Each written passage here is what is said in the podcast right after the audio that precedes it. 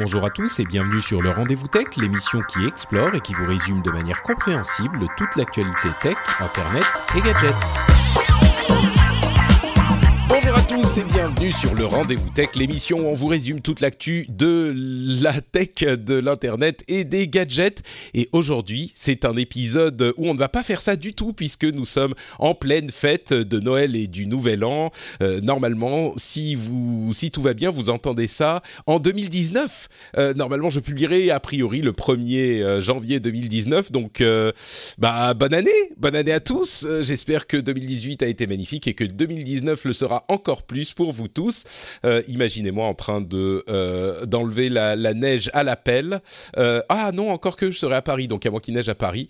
C'est compliqué ces voyages dans le temps, mais vous savez quoi On va avoir un épisode, j'espère, assez intéressant, puisqu'on va essayer de vous parler de données privées, de comment protéger ces données privées, et surtout des questions, j'ai envie de dire morales et éthiques, qu'impliquent tous ces problèmes qu'on traite à longueur de temps de manière un petit peu technique, euh, mais qu'il est parfois bon de s'arrêter et de considérer d'un autre point de vue.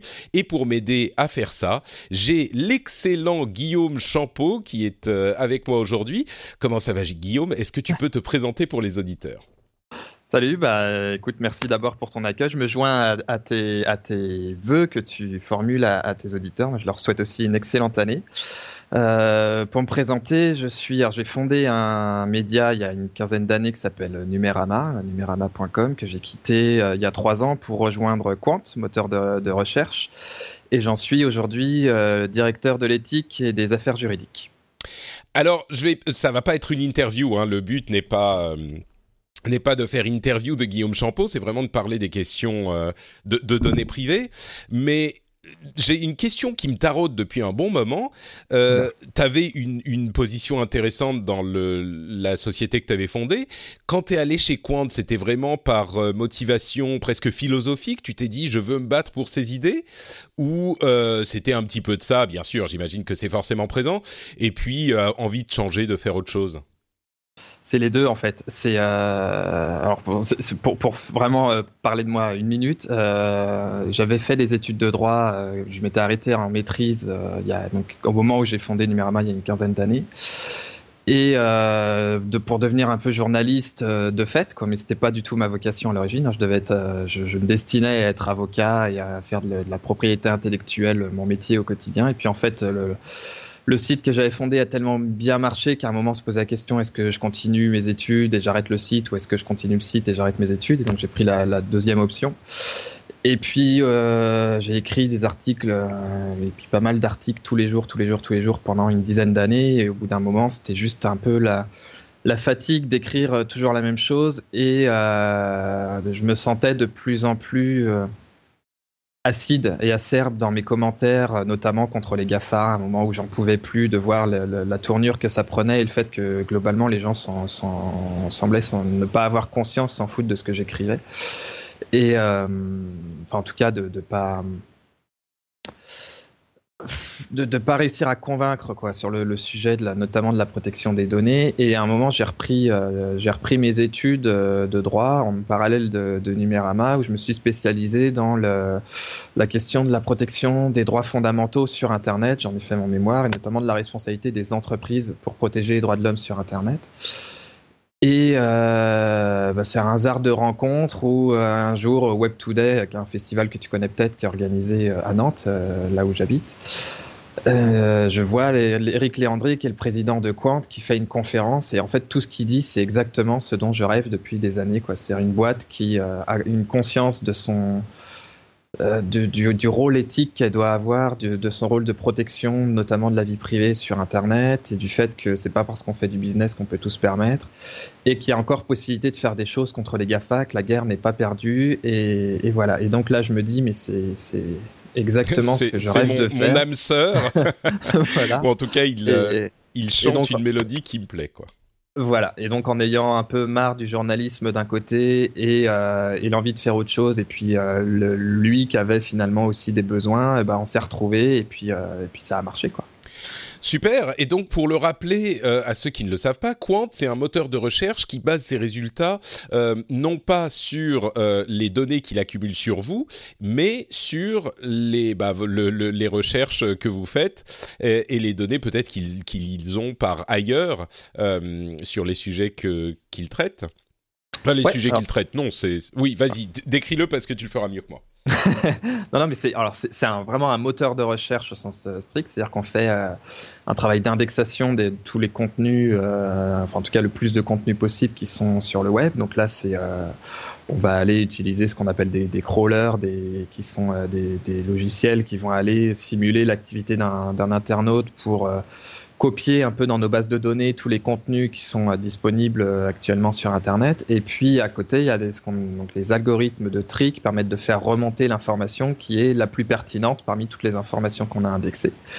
Et, euh, et, pour ça, nous, on estime qu'on n'a pas besoin de savoir si la personne qui cherche euh, une information sur le net est un homme, une femme, euh, si elle a 15 ans ou 45 ans, si elle est musulmane ou catholique, etc. On n'a pas, on pas besoin de données privées, de données personnelles sur l'internaute pour lui fournir la réponse qui correspond à sa requête. Donc on fait un moteur de recherche qui fournit les résultats qui sont attendus, mais euh, derrière on ne profile pas l'utilisateur, on n'a pas l'historique de recherche, on va pas aller euh, communiquer de données à des annonceurs ou à des partenaires quelconques, on va pas nous les exploiter pour aller modifier nos résultats de recherche en fonction euh, des caractéristiques de, l'utilisateur. C'est vraiment un outil qui respecte la vie privée et qui du coup est aussi neutre dans les résultats qu'il fournit c'est, on pourrait euh, penser, c'était pas le, but de commencer par euh, débattre sur les, les, les Quant et ton boulot, euh, mais je me suis dit on fait une discussion ouverte, donc on va aller là oh. où la discussion nous emmène.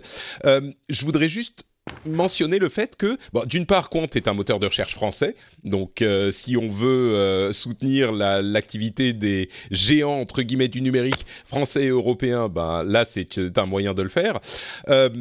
Mais je pense que certains vont se dire j'estime moi avec raison, tu me diras peut-être le contraire, que mhm. euh, un moteur de recherche qui va moins me connaître va sans doute euh, renvoyer des résultats moins pertinents. Euh, c'est une possibilité. Je pense que chacun pourrait se faire son idée en utilisant Quant mais ce qui est sûr, enfin, il y a deux éléments à prendre en compte.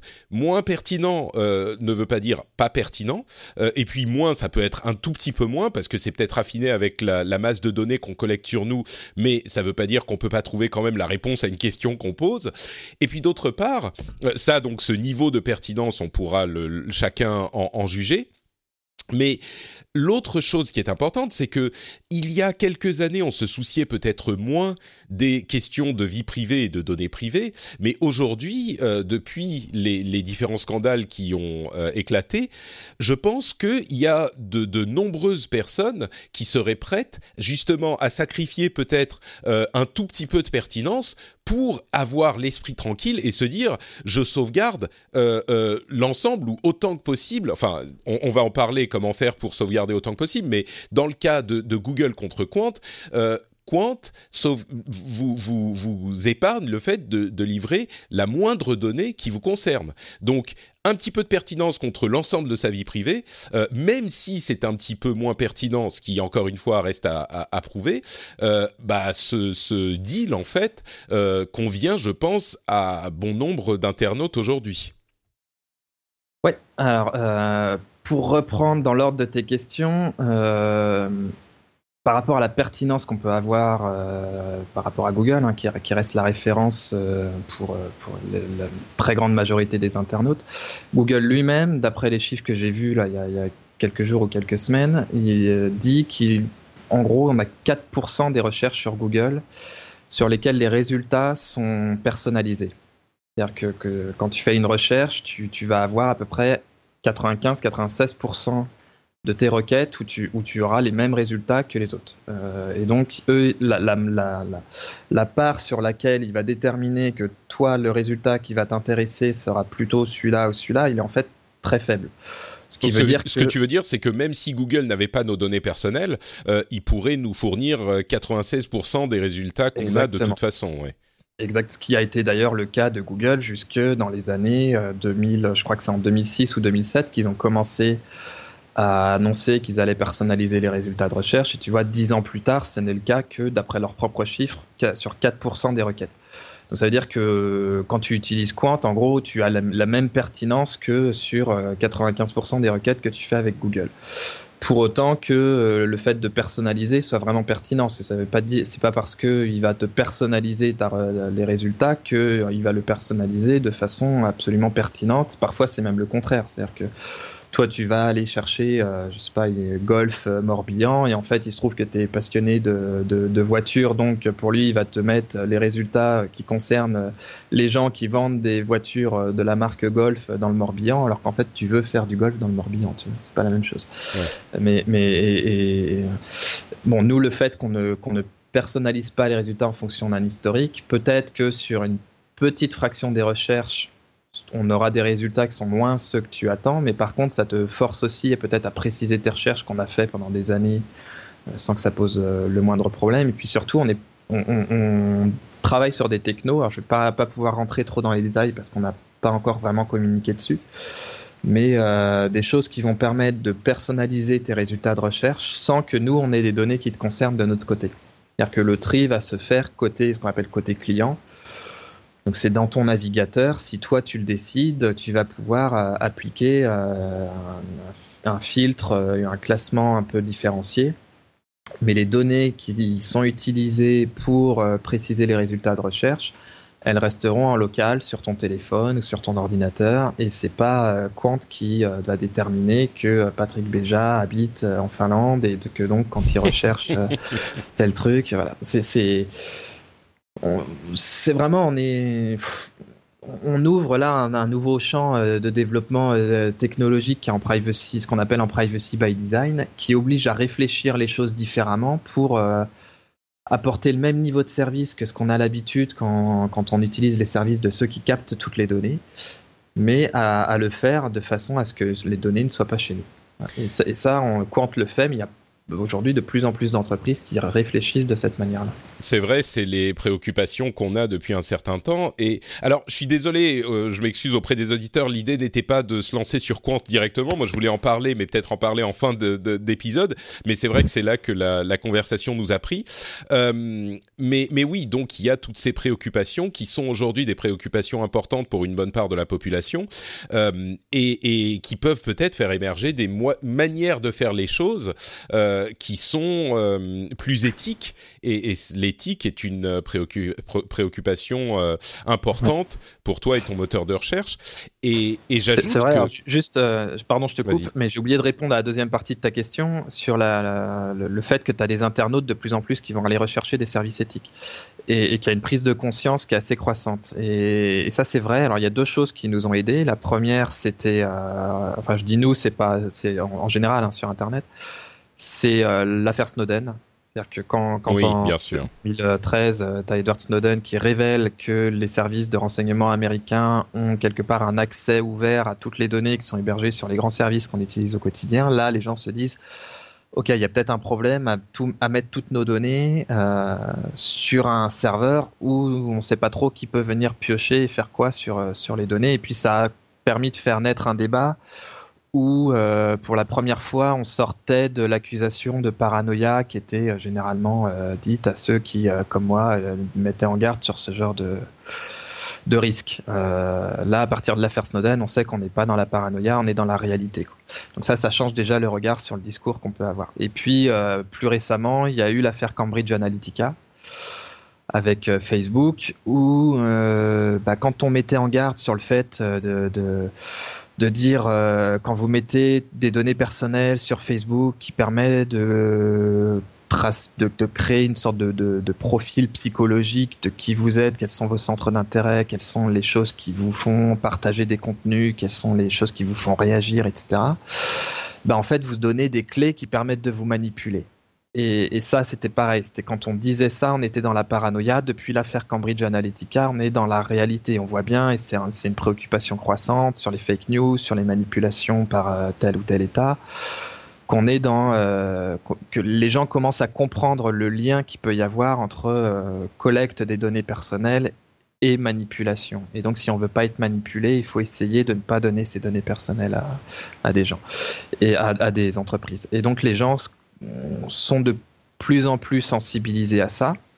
Et j'aime bien faire le parallèle avec euh, la, question de la protection de l'environnement et du développement durable en se disant que finalement, dans les années 80, tu avais quelques illuminés qui parlaient de développement durable, qui parlaient d'agriculture biologique, etc., mais qui étaient pris pour un peu des hippies, des, des gens qui feraient leur truc dans leur coin, mais ça marcherait euh, jamais vraiment, quoi, à une échelle industrielle. Et puis, euh, finalement, on a pris conscience progressivement du danger qu'il y avait aux émissions carbone par rapport à la planète, du danger qu'il y avait avec euh, la, la, les pesticides, sur le fait de, de voilà d'en répandre partout sans vraiment de mesure, euh, et puis les, les, dangers que ça pouvait causer pour pour la santé euh, et pour l'environnement plus plus globalement.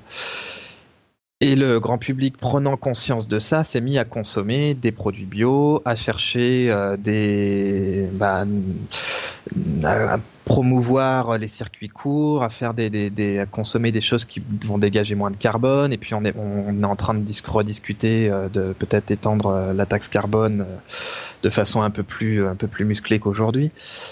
Et, et peut-être qu'on verra dans, les années qui viennent ou dans les décennies qui viennent la, même idée que la, production euh, carbone est néfaste pour la planète, ben en fait l'accumulation de données personnelles est néfaste pour euh, les libertés en général.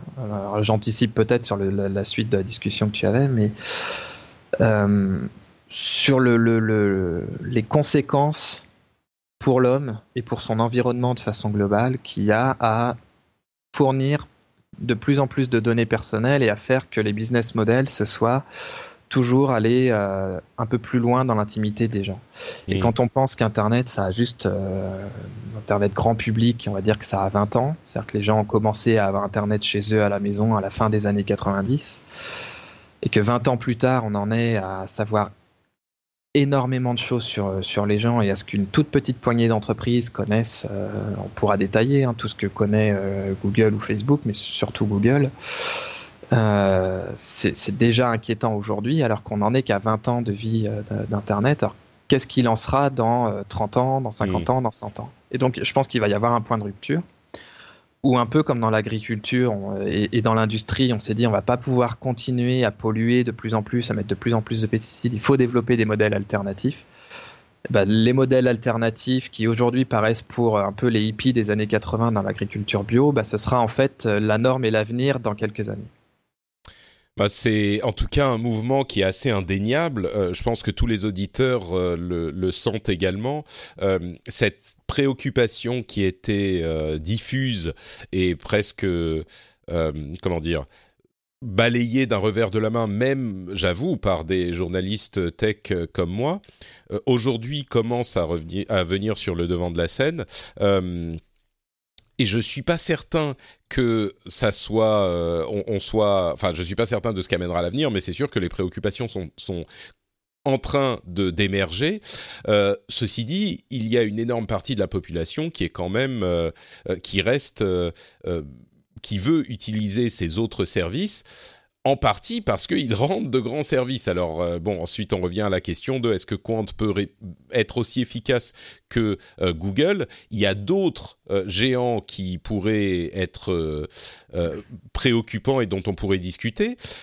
et du coup, j'aimerais qu'on passe sur une autre partie de la discussion L'une des choses que je voulais évoquer, c'est, ok, c'est très beau de parler de, de hippie, pourront se dire certains, de hippie des données privées, mais aujourd'hui, moi, j'ai besoin d'utiliser Facebook, j'ai besoin d'utiliser mmh. YouTube, j'ai besoin d'utiliser tout ça. Comment est-ce que je peux faire pour euh, utiliser tous ces outils en, en minimisant l'utilisation qu'ils vont faire de mes données privées? Et je crois que on va arriver ensuite à, la configuration, euh, si je ne veux pas du tout les utiliser, est-ce qu'on peut avoir des alternatives? Mais euh, dans un premier temps, imaginons que quelqu'un veut quand même utiliser tous ces outils.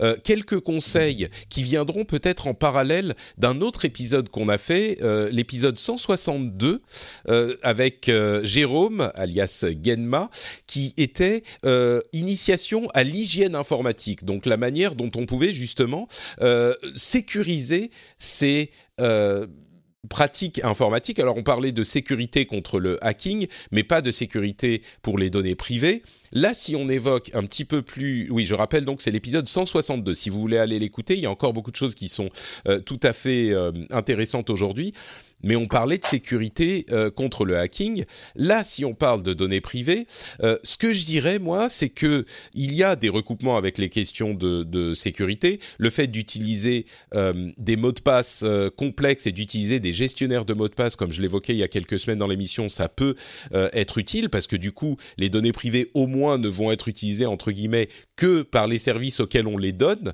ça va être souvent plus difficile, pas à 100%, mais plus difficile d'avoir d'être hacké. Euh, mais une question encore plus importante, ça va être de considérer que tout ce qu'on va donner comme contenu et comme information à ces services pourrait un jour se retrouver euh, dans la nature. C'est-à-dire qu'il faut considérer que tout ce qu'on poste sur ces services est euh, pourrait être public. Donc ne rien poster, ne rien, mais alors nulle part, ni en message privé, ni en quoi que ce soit, de, photos euh, que vous voudriez pas voir euh, révélées au public euh, à un moment. Et ça, c'est hyper important si vous voulez protéger. On parle peut-être encore un petit peu de hacking d'une certaine manière.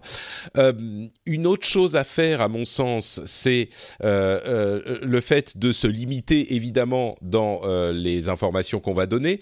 Si on veut que les, les, services en question n'aient pas trop d'informations, et eh ben il faut pas trop en donner. Moi, j'utilise Facebook par exemple. Euh, je, l'utilise surtout pour lire les trucs parce que c'est un petit peu nécessaire, euh, mais pas trop pour euh, poster, en tout cas du, du côté privé. Mais ça, c'est une préférence personnelle. J'utilise beaucoup Twitter, qui est peut-être le même genre de, qui provoque le même genre de problème une question qu'on pourrait se poser, c'est est-ce qu'il vaut mieux utiliser comme euh, marque, euh, est-ce qu'il vaut mieux utiliser Apple plutôt que Google, puisque hum, Apple est, fait sur son business model, euh, fait son argent sur vos, le matériel qui vous vendent et pas sur la collecte et la revente de données privées qui vous appartiennent. Du coup, est-ce qu'il vaut mieux utiliser un téléphone sous iOS qu'un téléphone sous Android? Et de même peut-être un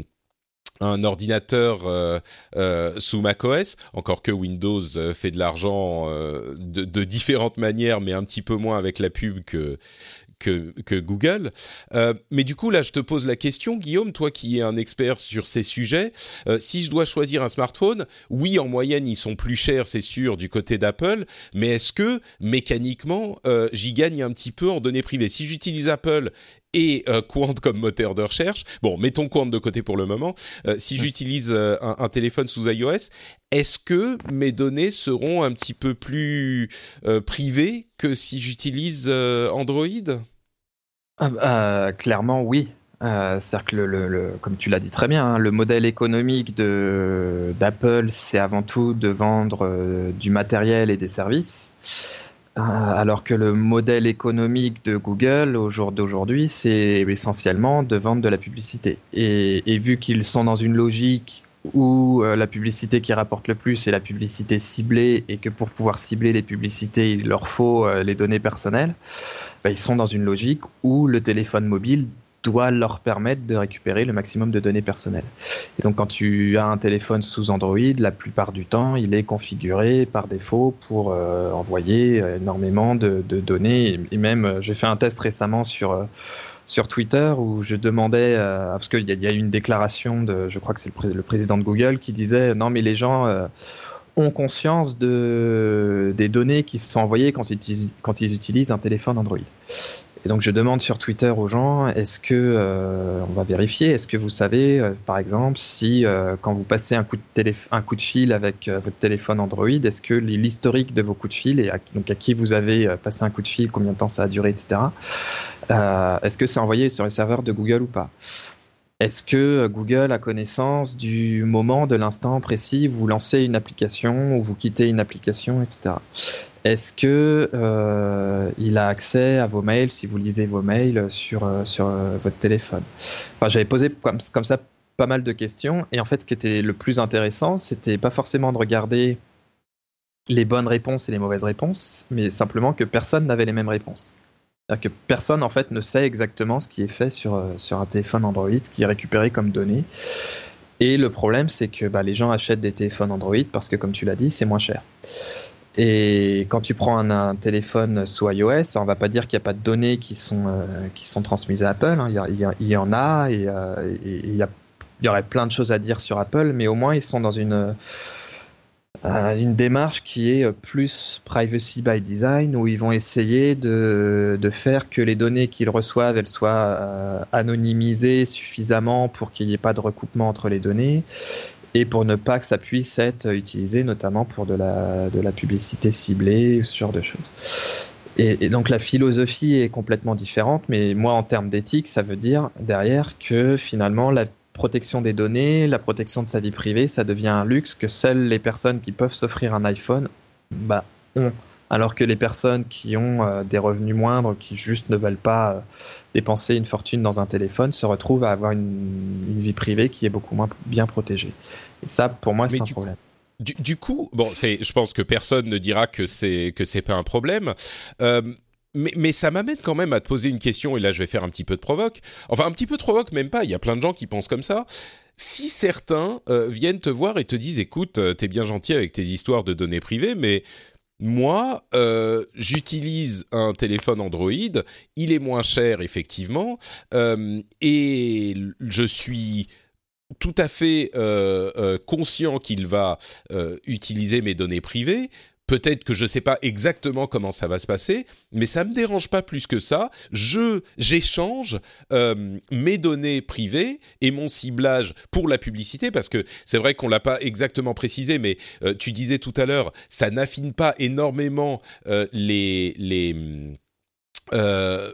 les, réponses aux requêtes de recherche, par contre, euh, ça affine les publicités. Et, je pense que on peut euh, affirmer que la raison pour laquelle euh, Google a besoin d'autant de, données, au-delà de ce qu'ils font dans le domaine de la recherche, c'est aussi pour cibler les publicités. Mais donc, quand je disais tout à l'heure, j'échange mes données privées contre euh, des prix moins élevés euh, sur des appareils qui me sont importants euh, C'est une question, j'imagine, qu'on te pose tout le temps et je suis sûr que tu as une réponse qui est déjà trouvée. Mais qu'est-ce que tu réponds à ces gens-là qui, qui n'ont pas de problème avec ce deal? Eh ben, en fait, c'est pas simple de leur répondre. Je crois que le c'est compliqué de dire à quelqu'un euh, qui a pas d'argent ou qui a, pas beaucoup d'argent. Euh, bah, excuse-moi, excuse-moi, je t'interromps. Ne, ne, partons pas dans euh, la question des gens qui sont vraiment dans le besoin, mais je pense qu'il y a des gens qui sont pas forcément, tu vois, qui pourraient se payer un iPhone 200 ou 300 euros de plus et qui vont dire, oh, c'est bon, je vais prendre un peu moins cher. Tu vois, évidemment, quand on n'a pas du tout d'argent, on n'a pas forcément le choix. Mais en fait, bon, la, réponse reste pas simple parce qu'il hmm. faut réussir à faire que la personne ait un niveau de conscience de ce qui peut être fait avec ces données personnelles. Et donc, c'est pas juste euh, te permettre d'acheter euh, un aspirateur moins cher parce qu'il va détecter que tu as besoin d'un aspirateur et qu'il va te trouver une promo. Quoi. Si c'était que ça, à la limite, la, la, collecte des données personnelles, ça irait. Là où ça devient euh, problématique, c'est qu'est-ce qui peut être fait euh, de, des données personnelles en termes de, j'ai utilisé le mot tout à l'heure, en termes de manipulation. Et là, il y a une inquiétude à avoir, surtout avec le développement euh, des assistants personnels, des interfaces vocales, euh, tout, ce genre de choses, qui vont te fournir une réponse ou une information qui va être personnalisée en fonction de ton, de ton profil sociodémographique, psychologique, ce genre de choses. Euh, excuse-moi, je précise là parce que euh, tu dis qu'ils vont te fournir une réponse. Peut-être que les auditeurs n'ont pas bien saisi l'importance de, cette, euh, de ce détour de phrase. Quand on est sur un moteur de recherche, on va avoir tout un tas de réponses, on va peut-être avoir des réponses de différents types. Mais quand on est sur un assistant personnel, bah, il y a une réponse. Euh, on pose une question, on a une réponse et basta. Ah. Donc cette réponse a beaucoup plus d'importance. C'est ce que tu, tu, tu voulais dire, c'est ça?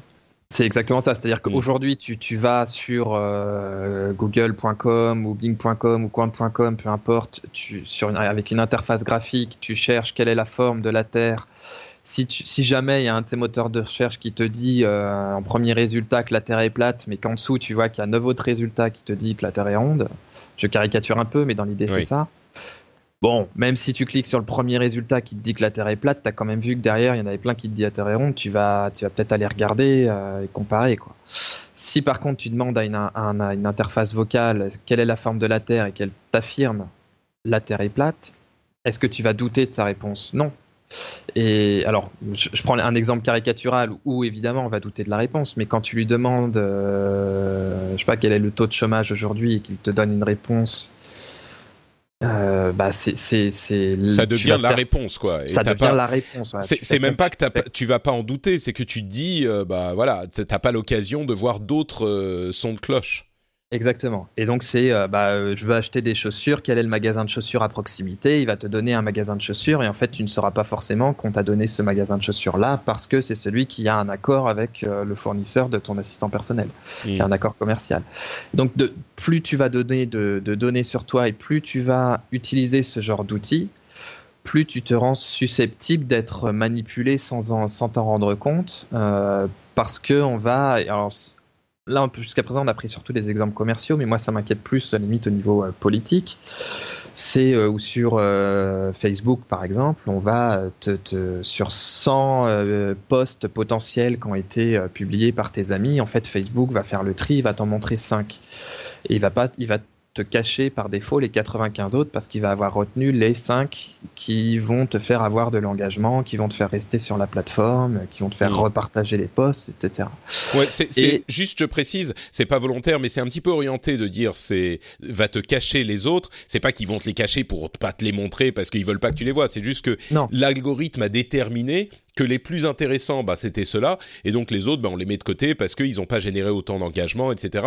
C'est les, les problèmes des algorithmes dont on parle depuis longtemps et qui sont incroyablement difficiles à résoudre, effectivement. Ouais, et, et, alors là où tu es un peu généreux avec Facebook, c'est quand tu dis ça va être les 5 les plus intéressants. En réalité, oui, c'est vrai, c'est vrai. C'est plus complexe que ça, et c'est euh, les 5, c'est pour ça que je, parle d'engagement, qui vont te faire rester sur la plateforme, qui, vont te faire interagir. C'est les 5 qui font le plus de bruit, c'est les 5 sur lesquels on va avoir envie de cliquer, envie de liker, ou envie de répondre, de commenter. évidemment, c'est ceux qui sont peut-être... Bon, c'est tout le problème euh, dont on débat depuis maintenant, euh, je sais pas, 3-4 ans, depuis le Brexit, depuis machin, où on se rend compte que euh, ces, ces, algorithmes euh, orientent le débat public, quoi. Et ça, on peut débattre de euh, est-ce que c'est bien ou mal, machin, mais le fait que ça, ça oriente le débat public, je pense que la plupart des, des, gens qui comprennent disent que c'est assez indéniable. comment ça oriente, on ne sait pas, mais c'est indéniable. Bah en tout, et puis alors ce qui est surtout indéniable, c'est que ça t'enferme dans ce qu'on appelle une bulle de filtre, c'est-à-dire que quand tu, là aussi pour caricaturer, quand tu es de gauche, on va te montrer les postes des gens qui sont de gauche, euh, et puis qui vont te conforter dans, ton, dans tes idées euh, de gauche, etc. Et quand tu es de droite, on va te montrer des postes des gens qui sont de droite, qui vont te conforter dans l'idée que la, droite a les bonnes idées et que la gauche, c'est regarder comme c'est ridicule, etc. Moi, juste pour la petite histoire, c'est ça qui m'a fait quitter Facebook. Il y, a, depuis un peu plus de six mois, je n'utilise plus du tout, j'utilisais déjà assez peu Facebook, mais je n'utilise plus du tout parce que contrairement à Twitter où euh, quand je poste un, truc sur Twitter, j'ai, je suis un peu sadomaso, hein, j'aime bien le débat moi. Ça, me, me, dérange pas du tout qu'on m'insulte sur Twitter, qu'on me dise que je, pense de, des conneries, etc. Au contraire, j'aime ça. Je trouve que, c'est dans le débat que, qu'on arrive à faire évoluer ses propres idées, à se remettre en question, à découvrir de nouveaux arguments, etc. Et donc quand je poste un truc sur Twitter, je, pour peu que ce soit euh, un tout petit peu provoque, euh, tout de suite, je vais avoir des gens qui vont me répondre, on va être dans le débat. Par contre, surtout sur, quand je faisais un peu la même chose sur Facebook, je me rendais compte que, en fait, j'avais tout le temps les mêmes gens euh, dans les commentaires qui venaient me dire, ouais. A lot can happen in three years, like a chatbot may be your new best friend. But what won't change? Needing health insurance. United Healthcare Tri Term Medical Plans, underwritten by Golden Rule Insurance Company, offer flexible, budget friendly coverage that lasts nearly three years in some states. Learn more at uh1.com. Euh, je suis d'accord avec toi, euh, c'est Hmm. super. Et, et en fait, il n'y avait plus aucune discussion parce que les gens qui n'étaient pas d'accord avec moi, juste ne voyaient pas ce que j'écrivais. Donc je, pouvais essayer de convaincre euh, les gens, mais à partir du moment où même ceux qui avaient fait l'effort, entre guillemets, de, s'abonner euh, ou de, de liker, je sais même plus comment ils appellent ça sur Facebook, euh, mon compte ou ma page, bah, ils ne voyaient pas ce que j'écrivais. Donc j'avais l'impression de parler euh, dans le vide ou de, de prêcher des convaincus. Et bah, ça, c'est vraiment dû aux, aux bulles de filtre parce que Facebook a déterminé que les personnes euh, qui pensaient comme moi allaient euh, globalement aimer ce que j'écrivais. Et donc, on allait leur montrer ce que, ce que j'écrivais. Par contre, les gens qui n'étaient pas d'accord avec moi, euh, mm, statistiquement, peut-être ne lisaient moins ou ne partageaient moins, etc. Et donc, on ne leur montrait plus. Mais Et Mais du coup, bah, enfin, vas-y, finis, et puis j'aurai, j'aurai quand même. Moi, je vais faire un peu de provoque avec toi aussi. Enfin, Ouais. même pas vraiment, mais j'ai des questions. Mais, mais juste pour dire que ça, c'est un problème qu'on voit bien parce qu'il est très très visible sur Facebook. Enfin, de, de mon point de vue, il est très visible sur Facebook. Euh, mais ce problème-là, on, le retrouve euh, aussi sur les moteurs de recherche qui vont personnaliser tes résultats et qui vont te faire remonter plutôt des résultats qui vont dans le sens de tes convictions parce qu'il ne faut pas aller choquer le consommateur, il ne faut pas aller choquer l'utilisateur. Donc, si tu vas rechercher des informations sur un thème un peu sensible, on va plutôt te faire remonter les informations qui sont euh, celles avec lesquelles, enfin en tout cas des points de vue qui sont ceux avec lesquels tu es en accord. Et euh, pour revenir à la question des assistants personnels, Mais tu penses, c'est, euh, tu, tu penses vraiment que c'est le cas pour les moteurs de recherche aussi, qu'ils vont aller, ils vont brosser dans le sens Mm. du poil? Enfin, à vrai dire, encore une fois, on, on, on, on met des termes qui sont un petit peu des jugements de valeur euh, sur en ces fait, algorithmes. euh, c'est la manière dont ils fonctionnent quand on, on priorise l'engagement, quoi. C'est pas forcément euh, volontaire, c'est-à-dire qu'il n'y a, pas- il y a pas un ingénieur euh, chez Google ou quelqu'un, et même euh, top management chez Google, qui dit on va montrer euh, uniquement les résultats avec lesquels les gens sont d'accord pour les faire rester sur la plateforme. C'est pas ça. C'est par contre dans la façon dont on conçoit des algorithmes, c'est de dire on va faire remonter les résultats qui, qui sont généralement consultés par les gens qui ont à peu près le même profil. Mm. Donc en fait c'est euh, C'est pour essayer d'être plus d'être plus précis et d'être plus euh, relevant, on dit en anglais. Je sais pas comment ça se ça se ça se traduit en français. euh, d'être plus à propos. Mais Mm. effectivement, de fait, c'est presque un effet pervers de cette quête de la justesse qui fait que on va te montrer que des trucs qui te font plaisir, quoi. Voilà, et, surtout, il y a un effet euh, cercle vicieux ou boule de neige où en fait, bah, plus tu vas aller cliquer sur des choses qui sont les choses sur lesquelles cliquent les gens qui sont proches de toi, plus on va te montrer des choses de ces gens-là et, et réciproquement. Et en fait, on, de, de plus en plus, on enferme des gens dans des, dans des petites boîtes euh, où Ouais. euh, bah, on n'a plus du tout la même chose que les autres. Mais et ça, pour je- bien, dans une démocratie, c'est problématique. effectivement, pour, pour bien comprendre le fonctionnement du truc, c'est-à-dire que euh, il affiche euh, le, résultat euh, va afficher des, euh, des- un certain nombre de résultats, va voir où quelqu'un va cliquer et donc dire ah bah celui-là il plaît plus à ce type de profil, ce résultat plaît plus à ce type de Exactement. profil. Et euh, quand il va avoir des profils plus ou moins similaires, même âge, même localisation, peut-être euh, même euh, on- je vais dire même ethnie, mais c'est, on peut pas forcément euh, déterminer l'ethnie directement, mais il y a plein de facteurs autres qui vont approximer euh, l'ethnie. Donc, euh, d'une certaine manière, ça peut euh, y arriver aussi. Et, donc, on va afficher ben, ce même type de résultat en priorité euh, pour une partie des résultats, et donc ça va effectivement être un petit peu euh, préoccupant. Même si en même temps, tu disais, ça ne représente qu'une faible partie euh, des résultats qui sont affichés. Donc, c'est un petit peu mitigé quand même. Mais il y a d'autres lieux entre guillemets sur Internet, comme je pense à YouTube notamment, où ça va un petit peu plus jouer. Mais. Du, coup, là, je- j'en viens à ma question euh, que je labellise euh, comme question provoque, mais c'est pas vraiment le cas. Il y a des gens euh, qui vont te dire écoute, Guillaume, t'es bien gentil, mais moi, j'ai envie de savoir ce que font ce que fait ma famille. Il y a des gens qui vivent loin de moi. Facebook est un outil formidable pour se tenir au courant. idem avec Instagram ou d'autres. Qu'est-ce que tu peux me, enfin, qu'est-ce que tu peux me répondre? Est-ce que la seule solution, c'est simplement d'arrêter d'utiliser Facebook? Est-ce qu'on jette pas un petit peu je vais dire le bébé avec l'eau du bain, mais c'est mm. peut-être l'eau du bain avec le bébé, parce que la, la, vie privée pour certains est peut-être plus importante que les, les, les services que rend Facebook. Mais il n'empêche que Facebook rend quand même des services à côté des, des, des problèmes qu'il peut poser. Est-ce que c'est la seule solution de service, Il n'aurait pas, il aurait pas 2 milliards ou 2 milliards 5 d'utilisateurs. C'est ça, oui. C'est certain. Euh, et... Les auditeurs là qui disent, bah oui, mais moi Facebook, ça, ça me sert beaucoup, qu'est-ce que tu leur réponds? Eh ben, je, suis désolé, hein, je vais être, euh, mais je, je, je, fais une analogie avec la, avec la clope, avec la cigarette. C'est-à-dire mmh. que, euh, alors, ça, la cigarette ne rend pas de service, mais on va dire ça, ça donne bah un certain plaisir. C'est ça, exactement, oui. Ah, ça donne un certain plaisir à ceux qui fument. Moi, je suis non fumeur, donc euh, ça va être assez, facile de dire ce que je vais dire, mais je, j'ai une bonne idée a priori de ce que ça peut être d'être addict à, la cigarette et de pas réussir à arrêter la cigarette et, d'aller chercher le, le, le, plaisir dans le fait de fumer, tout en sachant qu'en fait c'est néfaste pour toi. Et ben pour moi, Facebook, c'est la même chose.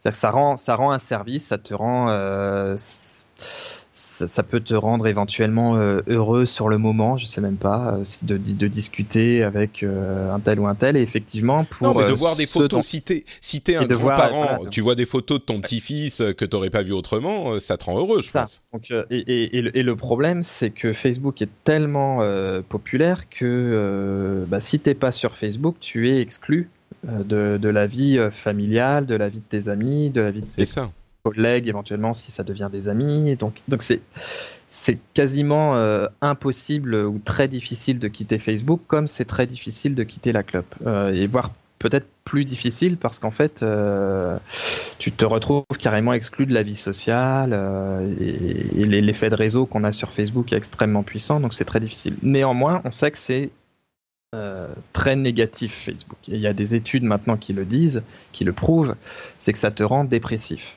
pour une raison assez, assez simple. C'est que quand tu vas sur Facebook, tout à l'heure on parlait des, messages qui sont choisis par Facebook, euh, parce qu'ils vont te sont statistiquement ceux qui vont te faire rester sur la plateforme. Mais c'est en les messages que tu vois, c'est par définition des messages de gens qui ont des choses à dire ou des choses à montrer. Donc ça va être euh, j'ai été euh, dans tel restaurant hier, j'ai mangé tel truc, c'était génial. J'ai été voir tel film, c'était génial. J'ai été à tel concert, c'était génial.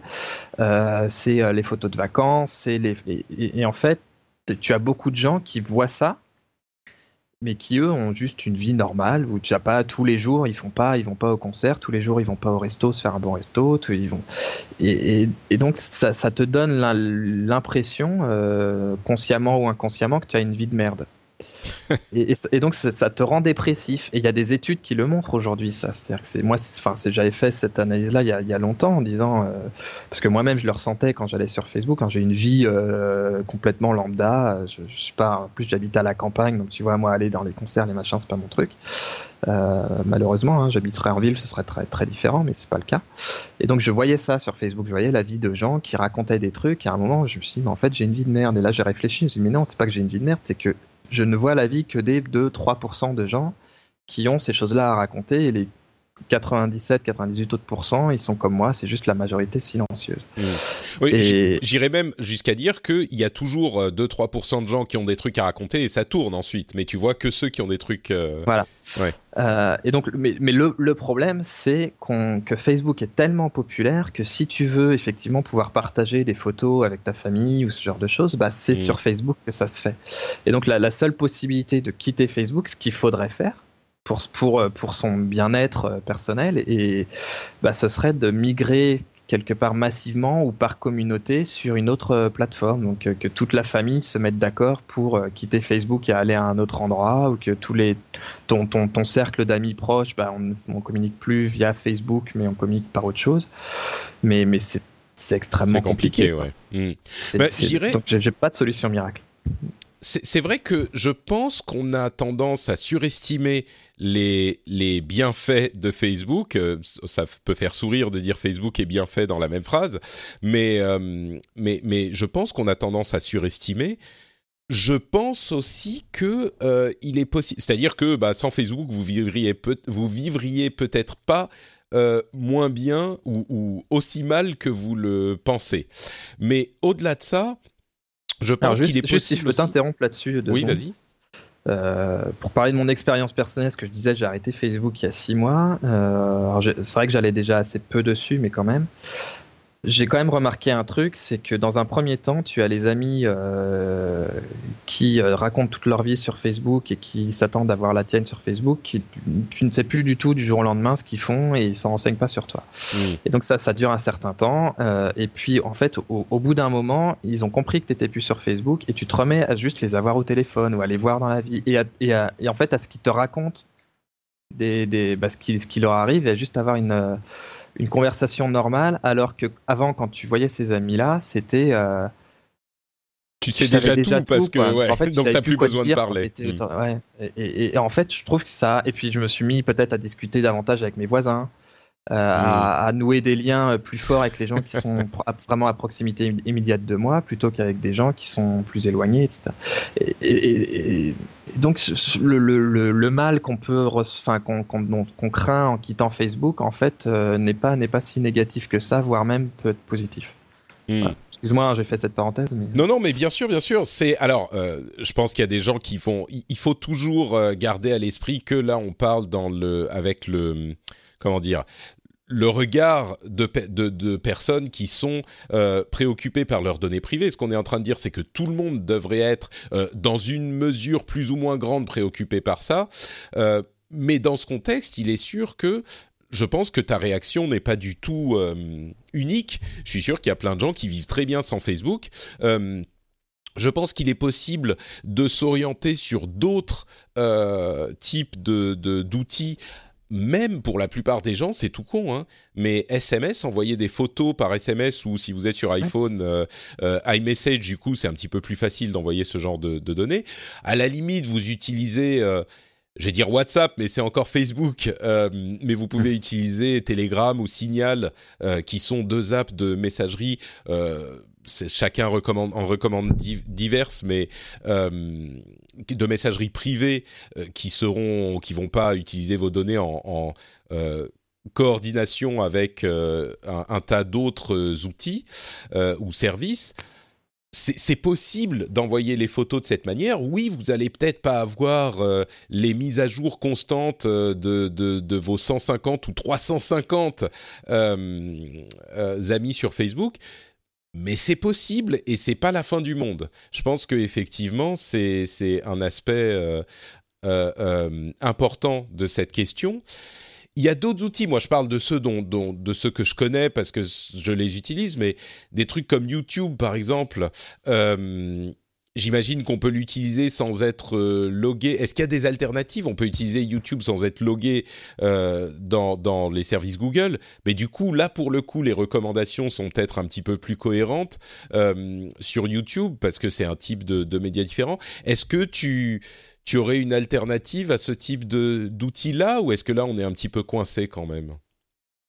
Alors sur, sur YouTube, l'alternative en termes de contenu, malheureusement, euh, elle est quasiment inexistante. Hein. Dailymotion, on voit bien qu'ils ont, ils ont beaucoup de mal parce que là, y a, là aussi, il y a un effet de réseau qui est très fort. Les, les gens euh, qui, qui, veulent faire des vidéos vont là où est l'audience, et l'audience étant sur YouTube, bah, c'est sur YouTube qu'on poste des vidéos, et donc il y a là aussi un effet boule de neige. Et donc il n'y a pas vraiment d'alternative. Euh, YouTube en termes de contenu. Après, ce que tu dis, c'est vrai, c'est-à-dire que quand on va sur YouTube, ça nous ça analyse tout ce qu'on tout ce qu'on regarde et, euh, et, pour faire des recommandations, ce qui d'un certain point de vue est très pratique.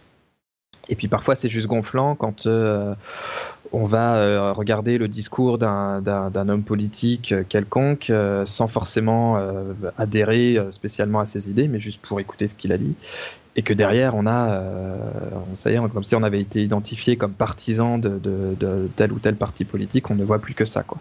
Et donc là, pour éviter ça, il y a, bah, reste utiliser la navigation privée. Euh, donc quand on va aller regarder une, une vidéo sur YouTube, ça évite d'être connecté à son compte YouTube. Ça évite ça n'empêche pas totalement le, tracking par Google, mais au moins ça évite que ça apparaisse dans l'historique euh, YouTube. Alors sinon, c'est si on n'a pas fait ça, on peut toujours se rendre dans, euh, dans son historique YouTube et aller effacer euh, là où les vidéos qu'on a regardées. Et puis après, ça peut être, pour parler en dehors de, YouTube, c'est des, extensions qu'on peut installer sur son navigateur qui vont bloquer, bloquer les trackers. ça, il y en a, si tu veux qu'on en liste certaines, oui, bien sûr. Bah, on, peut. Euh, il y a Privacy Badger euh, notamment, mais tu peux en donner d'autres. Privacy Badger qui est développé par l'IFF, l'Electronic Frontier Foundation, euh, je vais y arriver, qui est une, une, association de défense des données privées sur Internet notamment et des droits sur Internet. donc Privacy Badger, c'est le, le... Merde, Badger. Identifie, ouais, je sais pas.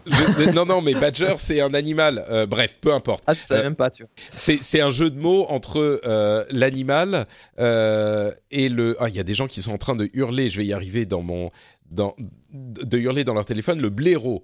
Euh, ah. C'est un jeu de mots entre euh, badger qui veut dire blaireau et badge donc qui va vous mettre un petit badge sur votre navigateur qui est disponible sur à peu près tous les navigateurs et qui va vous indiquer le nombre de trackers et pouvoir les bloquer. Je pense que c'est si c'est euh, on veut parler du plus simple, je dirais c'est Privacy Badger qu'il faudrait installer. Peut-être que tu en as un autre à recommander, mais Ouais, alors, alors, Privacy Badger est très bien. Le seul truc, c'est qu'il bloque pas tout. Euh, et notamment, il bloque pas Google Analytics. Et donc, euh, ça veut dire que Google peut toujours récupérer tout l'historique de navigation parce que Google Analytics étant installé sur, je n'ai pas de chiffre en tête, mais enfin, ça doit être, je pense, 95% des sites, au moins les plus populaires, ont Google Analytics, donc ça permet à Google de retracer ta navigation. Si tu veux vraiment bloquer plus, tu peux installer euh, une extension comme uBlock Origin, qui lui alors carrément bloque euh, tous les types de trackers possibles et imaginables. Euh, moi, Est-ce que ça bloque les pubs ou c'est autre chose? Alors c'est ouais, c'est un peu c'est là où je voulais en venir, c'est que c'est euh, ça bloque les pubs et, moi j'ai toujours un, problème éthique à, conseiller un outil qui bloque les pubs et pas juste les trackers parce que je, pense qu'il y a quand même pas mal de sites qui ont besoin pour vivre d'avoir des pubs et, et je je suis pas dans le discours où il faut euh, bloquer les publicités. Je pense qu'il faut bloquer les publicités qui servent à collecter des données. Euh, mais mais il faut pas euh, faut pas diaboliser la publicité en elle-même. Mm. Et donc mais, mais pour ceux qui veulent vraiment tout bloquer, uBlock Origin c'est super efficace. C'est plus efficace que AdBlock Plus qui est euh, qui, qui, qui, laisse passer ce qu'ils appellent les, les, acceptable ads, les, les, mm. publicités acceptables. Et en fait, dans, pour eux, les publicités est acceptable. Une publicité qui est discrète à l'écran, mais qui par contre va te pomper toutes les données possibles et imaginables. Donc moi, je suis pas trop dans ce dans ce trip-là. Alors par contre, uBlock Origin, lui, va, va, va tout bloquer. Ouais, c'est uBlock euh, U Euh, et, c'est uBlock. Est-ce que c'est différent uBlock et uBlock Origin? Parce que je trouve uBlock, mais pas uBlock Origin. Alors, je crois qu'il y, a le uBlock doit être un fork euh, ou uBlock Origin est un fork de uBlock justement pour aller plus loin. Alors, je, ne sais plus dans quel sens exactement ça a été fait, mais les, deux sont cousins.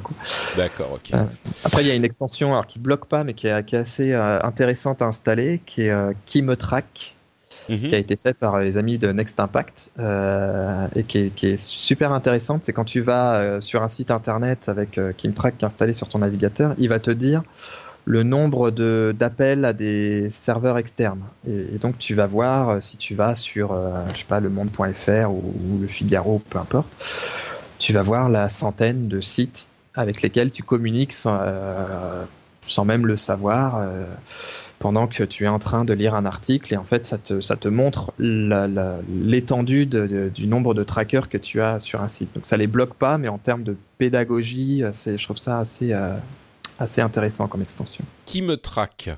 Euh, J'arrive pas à la trouver. K-I-M-E T Ah, d'accord. Qui me traque euh, le petit. D'accord, ok. Euh, K-I-M-E, tu dis T-R-A-C-K, si je ne me trompe pas. Qui me traque, ok. Euh... Non, c'est T-R-A-K, pardon. Ah, T-R-A-K, ok, c'est vraiment le, la version. Euh...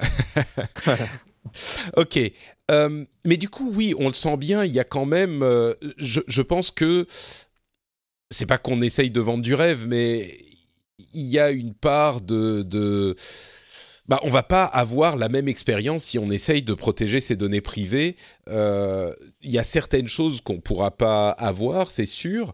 Euh, quel est ton avis sur les autres apps peut-être qui font pas partie de ces conglomérats? Je pense à Snapchat ou TikTok qui sont à la mode en ce moment. Euh, quel est ton avis sur ces choses-là? Est-ce que à partir du moment où on est une société un petit peu indépendante, c'est un petit peu plus acceptable ou est-ce qu'ils sont de toute façon, ils vont aller vendre les données aux mêmes euh, aux mêmes groupes, aux mêmes personnes? Euh, le problème, c'est qu'est-ce que c'est qu'une société indépendante C'est-à-dire que euh, WhatsApp a commencé en étant complètement indépendant, avec un modèle. Qui oui, bien sûr. Mais, mais c'est pour ça fait... que je pense à c'est pour ça que je pense à Snapchat ou, ou, ce genre de trucs qui sont pour le coup qui sont qui n'ont pas été encore rachetés par euh, par ouais, Facebook. Tout est, tout, est, tout est, dans le pas encore en fait. Euh, mais, mais, mais, bon, je, je je saurais pas dire spécifiquement Snapchat ce qu'ils prennent comme données personnelles et. Euh, mmh, ouais, ça.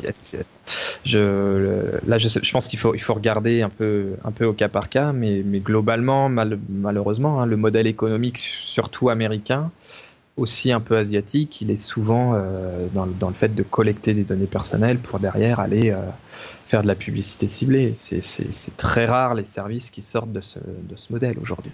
C'est peut-être un bon marqueur justement quand c'est un service euh, gratuit et aujourd'hui 99% des services sont gratuits, ça veut dire que vos données privées sont quelque part a priori utilisées quoi. Euh, après, ouais, alors, je dis a priori parle... parce que Quant c'est gratuit aussi, donc. Voilà. Euh...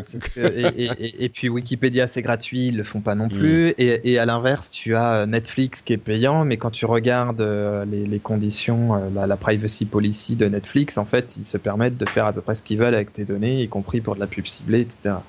Donc le, moi, je, je, je, je fais pas forcément du gratuit payant euh, un indice déterminant. Quoi. Après, mm. c'est sûr, c'est souvent souvent c'est quand même ça, hein. quand c'est gratuit, euh, c'est toi le produit, c'est vrai, en général, mais, mais il y a quand même des exceptions. Et du coup, euh, comment est-ce que comment est-ce qu'est financé euh, Quant? J'ai même jamais pensé à me poser la question, mais bah, alors, nous, on a, on a des publicités, mais qui ne sont pas ciblées sur euh, l'utilisateur. C'est vraiment euh, le, ta requête qui va déterminer quelle publicité est affichée. Donc c'est de la publicité contextuelle, mais c'est pas de la publicité ciblée. Euh, en tout cas, c'est pas de la publicité ciblée sur l'internaute. Et donc quand mmh. tu vas aller euh, chercher le dernier modèle de téléphone et que tu tapes euh, le, le, nom, la marque du, de, du, téléphone, on va trouver le marchand qui a une publicité pour ce téléphone-là. Si tu cliques dessus, on est payé. Donc c'est extrêmement efficace. Google a fait des milliards et des milliards avec ça. Je, il continue à faire des milliards et des milliards avec ça, parce que même la pub AdWords classique est assez peu personnalisé euh, et, et, et, ça fonctionne très très bien en termes de mmh. modèle économique. Par contre, effectivement, encore une fois, pour que les gens comprennent la différence avec les autres types de services, si je cherche chaussures une fois, euh, ça ne veut pas dire que euh, Quant va se souvenir que j'ai cherché euh, chaussures. Ah oui. Ouais, du, du, du, de l'instant où tu fais la recherche, on a déjà tout oublié. Ouais. Et on n'a ouais. pas transmis l'information aux annonceurs. Donc c'est vraiment, si tu cliques sur une publicité, bah là forcément tu arrives sur le site de l'annonceur. Donc lui, euh, il, peut, il peut prendre tes données et ça on n'y peut rien. Mais à partir du moment où tu es euh, sur Quant, que tu fais tes recherches, euh, si tu fais 10 recherches d'affilée, pour, pour nous, on n'a aucun moyen de reconstituer cet historique-là. D'accord. Euh, bah écoute, je pense qu'on a fait un petit peu le tour de, de ce débat. Euh, je ne sais pas si les euh, gens auront une idée plus claire, ou en tout cas une idée très claire de toutes ces questions. J'espère qu'elle sera... ouais, c'est ça. Je pense pas que les gens auront une idée très claire parce que c'est des, questions très compliquées et auxquelles je crois il n'y a pas de réponse simple. mais j'espère que les auditeurs auront un, une compréhension un petit peu plus grande de ces questions qu'on a évoquées. Est-ce qu'il y a quelque chose que tu veux dire avant qu'on conclue l'épisode qu'on a oublié ou que, auquel j'ai pas pensé? Je, pense, euh, pour, prolonger un peu là, ce qu'on vient de dire sur la gratuité des services, il, faut peut-être euh, dire aux gens qu'ils ont, ont le choix en fait et qu'ils peuvent, pour quelques euros par mois, avoir leur vie privée qui est beaucoup mieux respectée qu'aujourd'hui. Et euh, un, un, truc tout bête à faire, c'est aujourd'hui massivement les gens quand ils, quand ils veulent une adresse email, ils vont la créer sur euh, sur Gmail ou Hotmail ou, ou la poste.net. Ah, c'est vrai, je voulais évoquer. Euh, oui, oui, et j'ai ai pas pensé. Ouais. Et, et, en fait, tu, tu as aujourd'hui, je sais pas, il suffit d'aller sur OVH. Euh, je sais jamais si c'est le .com ou .fr. Enfin, tu vas sur le site d'OVH ou de Gandhi ou quoi, et tu crées ton propre domaine. Et euh, moi, mon adresse mail, euh, c'est euh, une adresse shampoo.info parce que j'ai créé mon, domaine shampoo.info et donc j'héberge moi-même mes propres mails. Et en plus, j'ai de l'espace de stockage sur lequel j'ai installé une application qui s'appelle. ça va me revenir. Nextcloud qui me permet bah, d'héberger mes, photos, d'avoir euh, mon, agenda, d'avoir mes contacts, euh, etc. Et tout ça, c'est sur mon serveur que j'ai euh, chez Gandhi. Ça me coûte 8 euros par mois mais au moins j'ai personne d'autre que moi qui lit mes mails, j'ai personne d'autre que moi qui a mes contacts, j'ai personne d'autre que moi qui a mes photos. Je peux partager mes photos avec ma famille en leur créant un compte Nextcloud. Et ça. Ouais, mais il faut quand même un petit peu de connaissances techniques euh, si on veut faire ça, non? Un minimum, mais. C'est pas, c'est pas très. Con... Alors pour ceux qui veulent vraiment le faire sur leur propre serveur et tout, j'ai fait un guide moi. Si, si vous allez sur mon, mon blog shampoo.info, vous le trouverez. Mais sinon, si vous allez tout simplement sur nextcloud.com, vous pouvez créer une instance. Euh, vous payez, pareil, c'est quelques euros par, par an ou par mois. Et, euh, et, tout est configuré automatiquement. Alors, ce ne sera pas sur votre serveur à vous pour le coup, mais, euh, mais au moins, il y a une politique de, protection de la vie privée qui est, qui est, très forte où ils vont pas aller regarder les contenus que vous avez. Quoi. Mmh. Et ça, alors je parle de Nextcloud parce que c'est celui que j'utilise, mais il y en a, il y en a plein d'autres. Hein. Et, et, donc, bah, mettez un petit, un, un, prix quoi sur qu'est-ce qu'est-ce que c'est, combien ça vaut votre vie privée. Et, euh, si vous pouvez avoir des services équivalents où vous êtes euh, vous êtes sûr qu'il y a personne d'autre qui a accès à vos données. Et en plus, il y a un sentiment, je trouve, de de, fierté quoi quand on a ce genre de choses où on est on, on, se sent beaucoup plus libre euh, quand, quand on mm. est vraiment maître soi-même de ses données il n'y a pas de fatalité à utiliser des services gratuits euh, qui vont aller regarder tout ce qu'on fait pour pouvoir euh, derrière aller vendre de la publicité quelques euros il y, a, il y, a, des solutions alternatives qui existent et il faut aller faut aller les regarder. Ouais. J'aurais envie de dire également, euh, on pourrait évoquer, il y a des tas d'outils qu'on pourrait évoquer, et je suis sûr qu'il y a des auditeurs qui nous diraient ah mais vous n'avez pas pensé à tel ou tel outil. Pour le mail, il y a euh, Proton Mail qui a beaucoup de, euh, qui est très populaire en ce moment, euh, qui est un, un, service qui respecte, tu peux me dire si je me trompe, mais a priori qui respecte vraiment la, la vie privée. Euh, il y a des outils comme Framasoft si on veut utiliser des euh, euh, différents types de d'outils.